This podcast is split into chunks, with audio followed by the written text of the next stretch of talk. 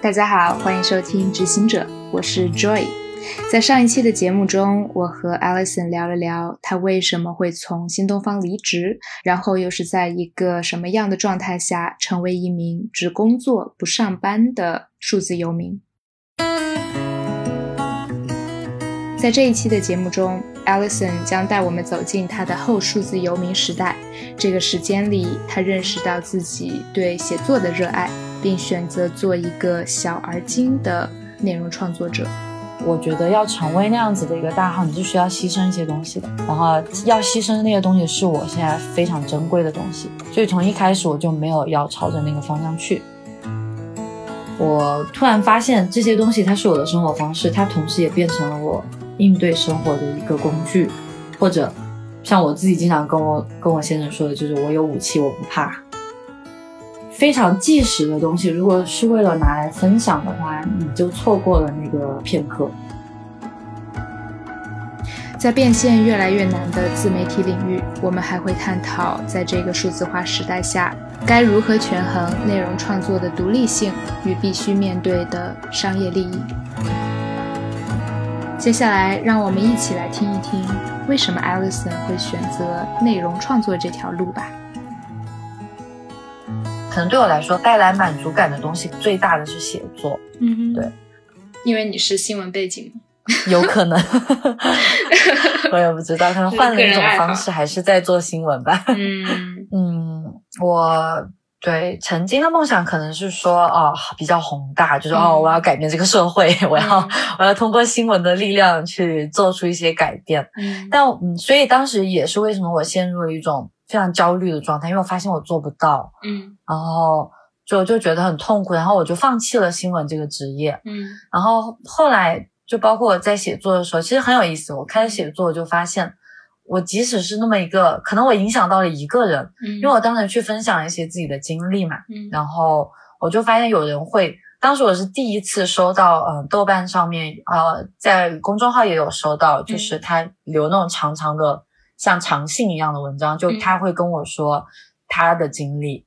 然后还有，因为我其实我写文章，其实就像跟大家写一封信，其实就是在写我的一些经历，然后不一定是我怎么克服了它，嗯，但是可能会分享一些我所学到的东西。当时想让大家知道，就是你不是一个人在受苦，就是全世界的人都很苦，嗯，然后就觉得其实还蛮有意思的，就是这么一个简单的事情会给一些人带来一些力量，嗯，因为其实我自己就是通过这种方式获得了一些力量，因为当时我就觉得我好像什么都不能做，我什么也做不好。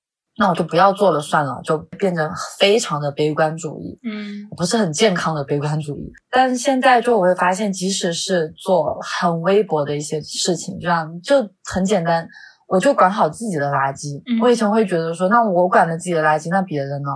那现在我会觉得，我一个人做了，然后不管我影响到了另外十个人还是一个人，即使只有另外一个人他做了，我觉得这也是一个非常大的贡献。老实话。就我现在是这样去看待这件事情。哎，对，我记得你你上一篇文章分享的是什么垃圾分类，对吧？啊，不是，这是环保的，就是 有。其实垃圾分类我自己都不是很会，我现在蛮想在国内学一下，但是还没有到贵阳来。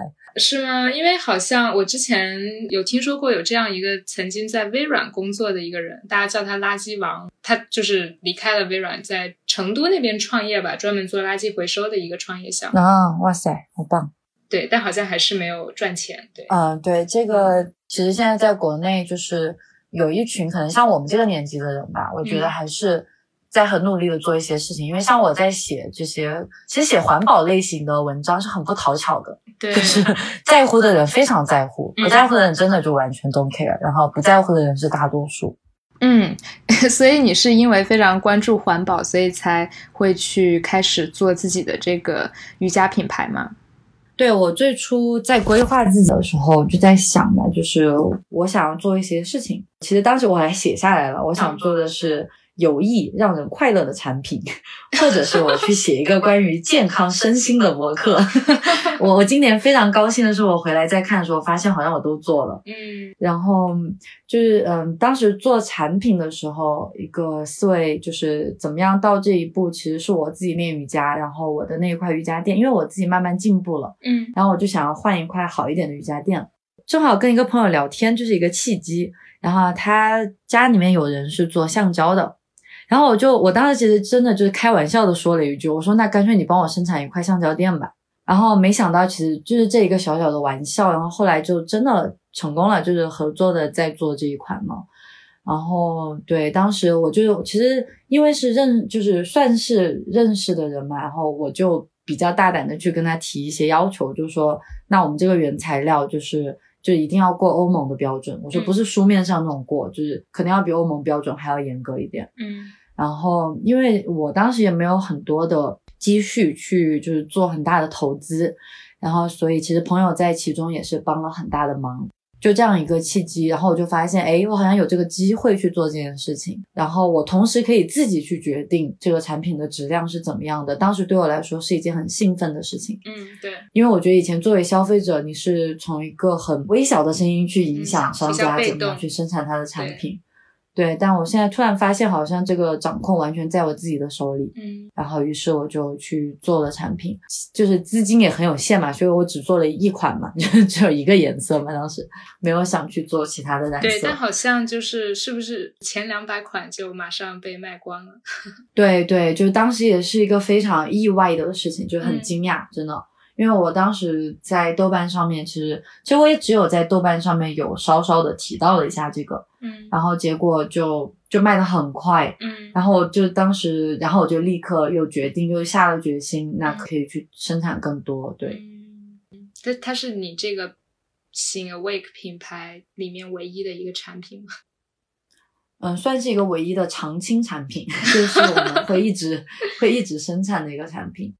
怎么说啊？其实我不是想生产太多的产品，嗯就是我现在其实慢慢也想转型过来去做一些内容上面的东西嘛。其实嗯有一个原因也是，呃，我觉得能够尽量避免 生产就避免生产。嗯，就有时候会有有一点点小小的极端，就是我觉得生产出来的东西，其实在某种程度上来说，它最后都会变成垃圾。嗯然后，所以我觉得，与其用这种方式，其实也可以用一种，就是通过内容、通过思维方式、通过生活方式。嗯，我不是说要去改变别人，但是可能可以给出一种选择吧。嗯，然后，那所以，嗯，我后来就是做的有瑜伽裤，然后瑜伽背心，就简单的，包括瑜伽裤也只有那一款，就唯一的一款，因为那款布料我非常喜欢，对，只有对黑色因为布料只有黑色，还是只有黑色。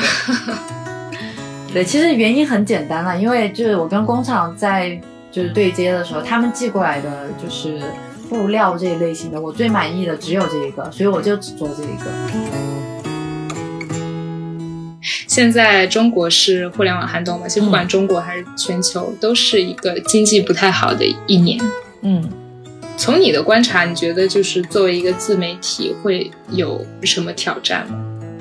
嗯，其实自媒体很简单，就是它的商业模式基本上是从广告而来嘛。嗯那广告如果投放变少了，肯定就会呃有比较大的影响。可是问题是我这边的初衷就不是依靠广告，嗯然后所以可能商业模式会有一点点不一样啊。嗯嗯，我个人的想法是，嗯，听上去是互联网寒寒冬，但其实现在的走向是越来越垂直，就是领域的分类会分得越来越细。对。然后，那我觉得反而这其实对我来说，它是一个很好的一个发展，因为我本身自己就不是想要说做成一个像在微博上动辄就几百万粉丝那样子的、嗯这样的大号。就是我当然觉得他们很很厉害，就是很努力。然后，但是我觉得要成为那样子的一个大号，你是需要牺牲一些东西的。嗯然后要牺牲的那些东西是我现在非常珍贵的东西。嗯所以从一开始我就没有要朝着那个方向去。嗯，其实包括我对自己就关注我的人啊，就嗯、呃还有包括我跟他们的互动之类的，呃，其实我也是蛮挑的，就是我也想把自己就是周边或者就是我觉得我们需要是真的懂对方，嗯我才希望跟你可以建立一定的连接。嗯这样说吧，因为其实你在网络上很容易被人误解，这个是很正常的。对我觉得这个也是我通过写作学习到的一些东西。嗯就有时候真的就是被误解的很深。嗯那但是我现在就会觉得说，嗯，就是首先我是认同他，OK 可以接受他。嗯然后另外一方面就是，我觉得大多数误解的是因为他根本就没有读这篇文章，嗯他其实是就是跳过去看了一下，然后看了一下标题。因为你想想，我既然是做自媒体，我有时候标题还是很有噱头的，所以其实不太好的。没 就我还有，是要你需要考虑一下让别人来看嘛。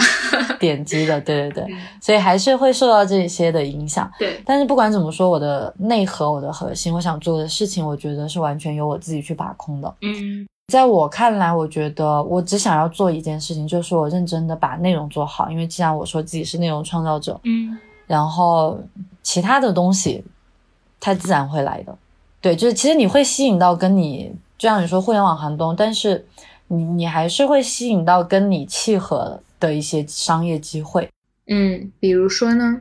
比如说，现在一些像我开始关注环保，嗯那一些用环保去做创业的人，或者他们更加关注质量的一些创业人，他们会找到我，嗯，那我就会很愿意去支持他们。嗯对，其实都是一个相互支持嘛。对，对因为我也不是一个大号之类的，但是，嗯，对我会我会很珍惜这一种就是这种感觉。嗯然后还有就是我的商业模式不完全依靠我的广告投放，嗯啊、因为就是广告筛选我也非常严格，大多数我都是不合作的。嗯所以还有一个原因，就是因为我有自己的一个小小的品牌，嗯对，就是我觉得我把这一方面做好，其实是不太惧怕的。还有可能是没有太大的野心吧，就是有骨气，有底气。对，可能有一些人说创业，那我肯定就要就是做到顶尖去。但是，呃，我觉得对我影响很大的有一本书叫《Small Giants》，这边我想简单解释一下 Alison 所说的 “small giants”，它的中文名是小巨人。呃，我这句解释主要是用来点题的啊。那我们继续收听 Alison 的分享。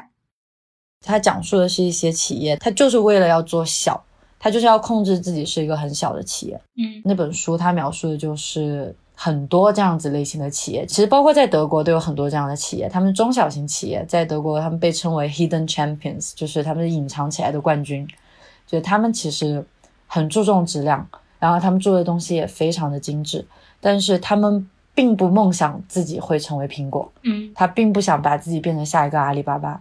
所以我觉得在中国现在的环境，就我什么东西都要做大，嗯就要做的很大，因为中国本身人口福利嘛，可能要做大起来也还就是融资起来也蛮快的，但是这个不是我要去做的方向，我觉得。嗯首先没这个能力，然后我也没有这个想法。对我当时看了那本书之后，其实它是改变了我去做事情的一些方式，嗯包括最开始在做英语的时候，我觉得很挫败，就是它没有被宣传出去。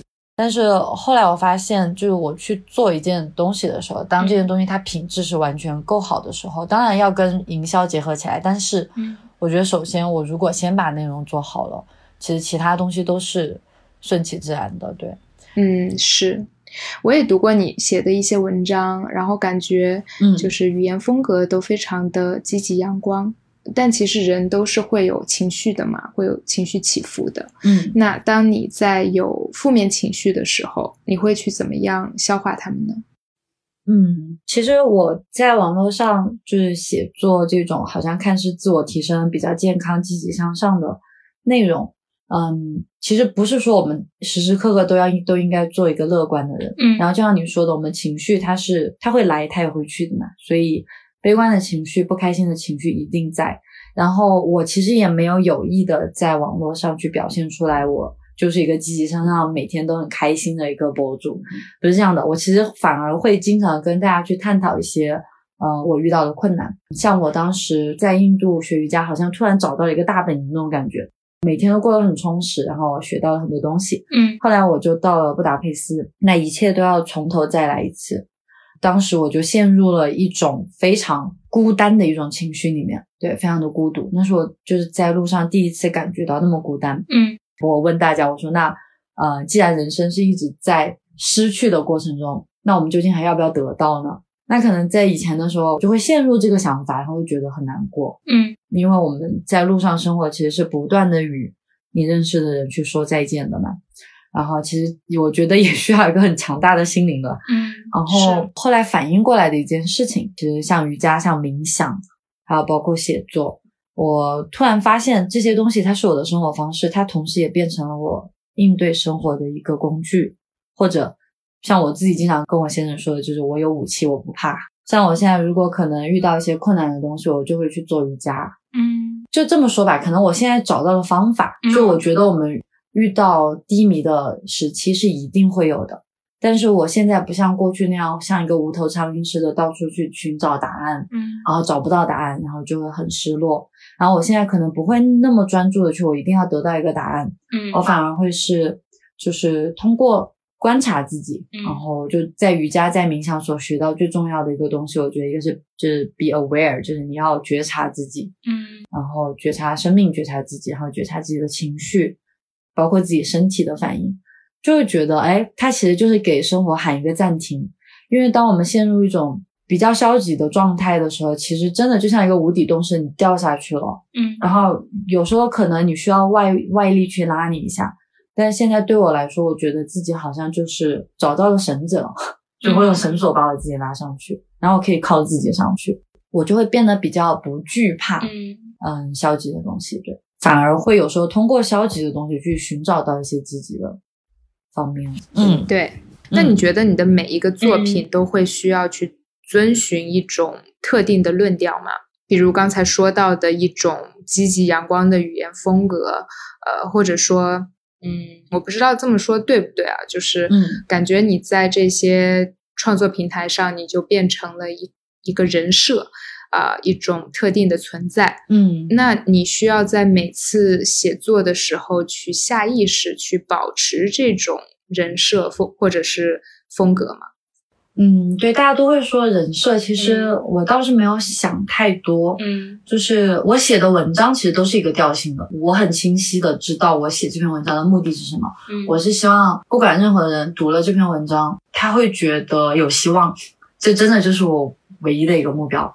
但是你说我的人设，可能我呈现出来的一个状态的话，还是比较随我自己所想吧。嗯。啊、当然我更希望呈现一些积极的东西了。嗯。对我来说，我不是很怕去剥离自己的一些情绪，嗯。有一个很大的原因是我不是很及时的分享自己，就是包括我在旅居的过程当中，我不会说哦，我今天到了希腊，然后我就会在网络上跟大家说我今天到了希腊这样子，嗯，就我可能会去经历了一段时间的沉淀之后，会把它再分享出来这样。嗯，对，当做是自己的一个总结是吗？也是给自己看，也是给别人看，这样。对，算是一个总结，一个经历这样子。嗯对，所以我太即时的东西，我觉得分享出去意义也不是特别的大，就在我自己看来，所以为什么？嗯，非常即时的东西，如果是为了拿来分享的话，你就错过了那个片刻。因为我觉得人生是由我们这些时刻组成的嘛，对不对？就我们人生当中这些经历的时刻，然后当下的体验必须我自己去消化了过后，我再去分享，它才是有一定意义的。在在我自己的想法是这样子的，嗯所以像我现在不看新闻呢，嗯，就我不喜欢即时的东西，是吗？然后我也不太会去关注一些就是分享自己日常的博主。嗯我对我喜欢看一些有一点沉淀类型的东西，对，嗯所以我喜欢看书。我觉得，嗯，书籍这个东西它本身就是有很多的沉淀在里面的。对。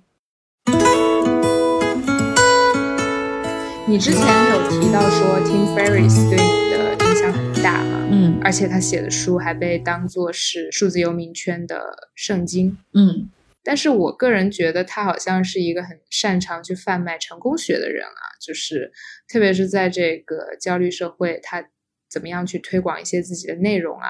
比如说他说过，百分之八十的顶尖人士都有冥想的习惯嘛，对，那这是去激励你去开始冥想的起点吗。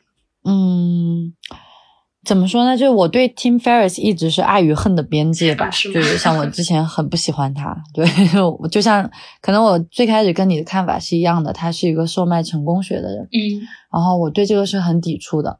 嗯、我后来开始接受他一个很大的原因，其实是我发现他分享很多工具，嗯就是其实讲老实话，我们大家都是成年人，人生当中的智慧跟大道理，大家从小就听到大的，对对不对？像坚持是最重要的，嗯对。那我怎么去坚持？没有人教过我，所以后来包括我在学习，就怎么样去养成习惯这种东西，就是我会更就是更去看重他的一些技巧或者他的一些嗯提供的一些工具，嗯不代表他提供的一定就会在每个人身上都就是成功，但是我会觉得他好像给出了一个一个可行性的第一步，就是我觉得只要迈出那个第一步了，你就会从自己身上学到很多。嗯然后，所以他当时像像我说的那个什么百分之八十的顶尖人士冥想啊，嗯嗯，这一类型的，它不是一个刺激我去冥想的一个东西。他其实真正刺激我冥想的是他说的一句话，就是很简单，他说我坐在那里二十分钟，嗯我十九分钟都在想其他的，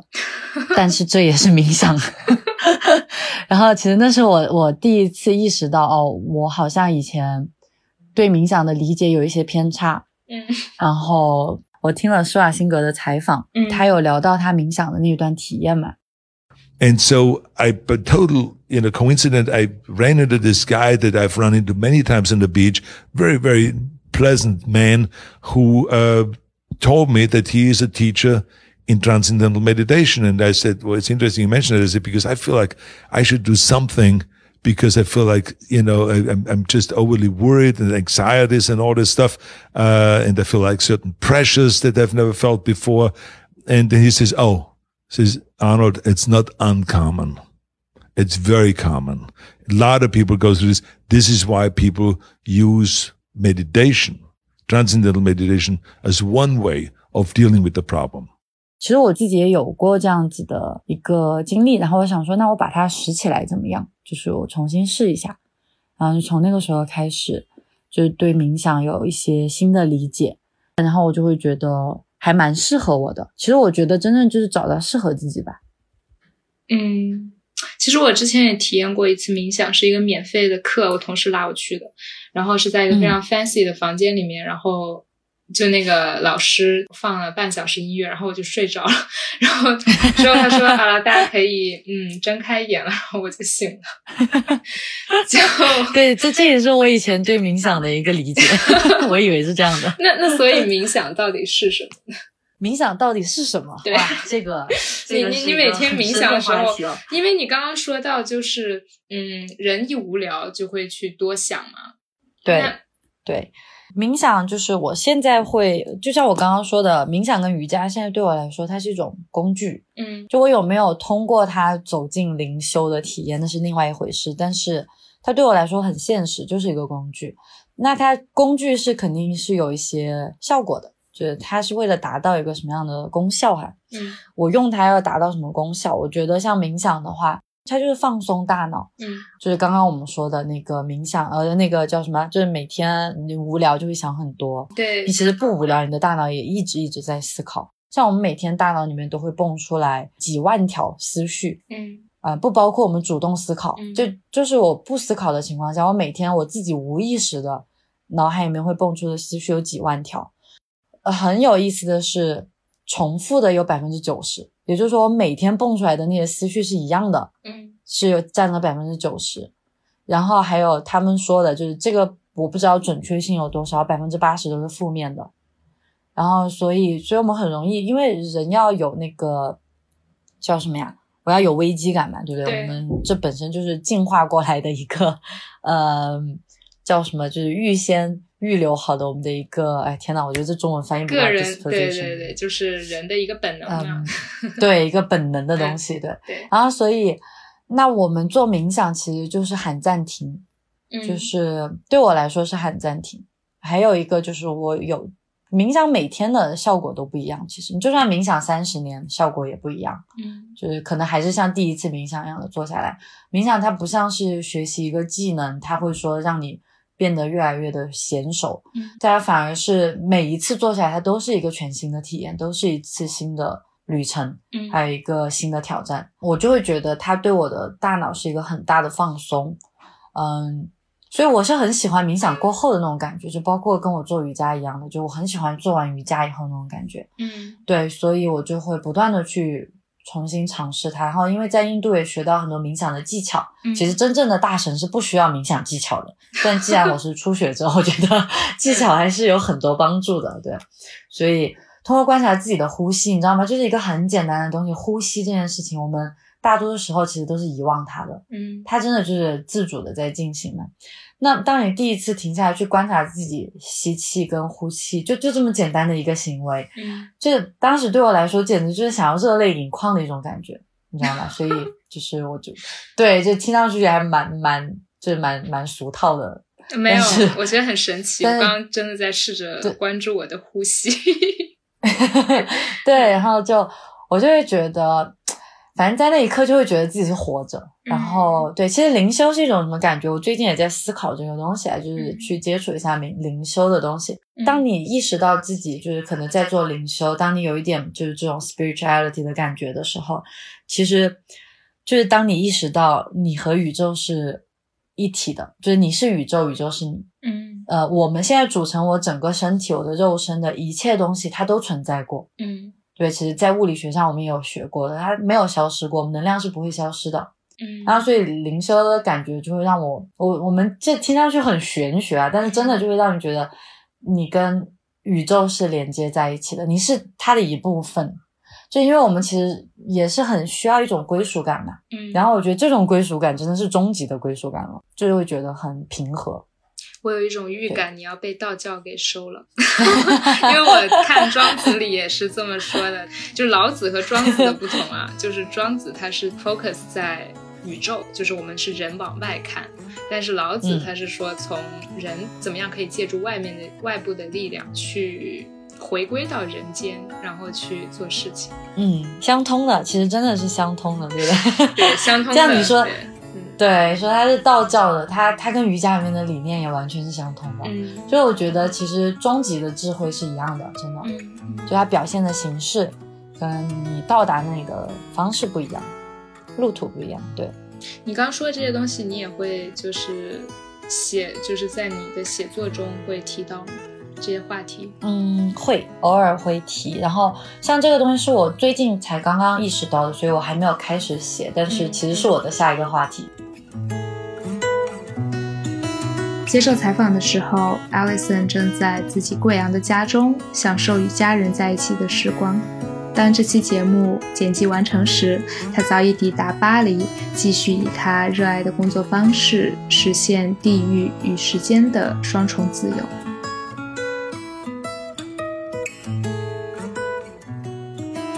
和 Alison 的对谈也给了我一个好好审视自己的机会。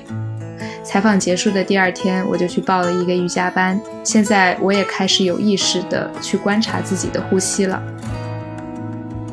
这或许就是 Alison 在采访中提到的，即使只有另外一个人他做了，我觉得这也是一个非常大的贡献。老实话，如果你对 Alison 提到的书或人感兴趣，相关资料在本期的播客描述里可以找到。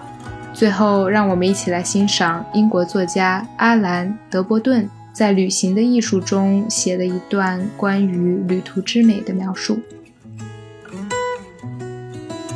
世界之大，远超过我们的眼界可以容纳的范围。不管人们走得多慢，走得快，他们也不会看到更多。真正珍贵的东西是所思和所见，不是速度。一个人如果他的确是个人，走慢点也并无害处，因为他的辉煌根本不在于行走，而在于亲身体验。以上便是今天的播客节目，感谢 Alison，也感谢他最爱的阿兰·德波顿。下一期的节目，我们又将回到世俗生活中的精英职场界，听一听一位既有满腹理想又有满腹才华的可持续发展咨询公司创始人是如何把企业社会责任这种沉重又不讨巧的商业话题，转变为正能量满满的社会机遇。哦，对了，他还荣登一八年福布斯中国三十位三十岁以下精英榜。如果你也想有朝一日上榜福布斯，那就不要错过下一期的节目哦。接下来是为期两分钟的彩蛋内容。对，那那哎，我很我也很好奇，你现在做这个执行者的话，那就你你你有什么样的想法吗？规划呀，或者你也想要做成自媒体类型的吗？执行者的话，嗯，目前它就是一个播客嘛。嗯，我觉得，我感觉我在全职做这件事情，然后全职有另一份工作这种感觉，所以就但挺好玩的，对不对？很好玩，对，很好玩。然后包括能跟像你这么酷的这个数字游民来聊天，对 嗯，我说不觉得定以后你也是数字游民了。对，哎，其实我我就是听你说这个之后，我很有启发，我真的想做这个。我觉得真的可以的，因为嗯，像我去年去了十几个国家嘛，你知道，其实做数字游民花的钱，当然还是看自己生活方式啊，但嗯是我觉得比我们在德国生活或者在上海生活还要便宜，而且我还到处旅行，对对，所以就是很适合我，我觉得。但你是一个人吗？还是你跟你先生一起？嗯，我跟他百分之七十的时间在一起，那还蛮好的。对这种要好一点，其实。因为你完全一个人，你到了一个新的城市去，因为你都要重新建立社交嘛，嗯，就有时候还是有一点挑战的。我想说，你其实可以去穷游发帖，也许可以成为一个旅游达人什么的我就是很不太会写旅游的东西？是吗？旅游游记什么真的不会，好像没有这种天赋。然后就是我拍照也很难看，啊？对，好了，我们又在聊天的道路上越走越远。越聊越远。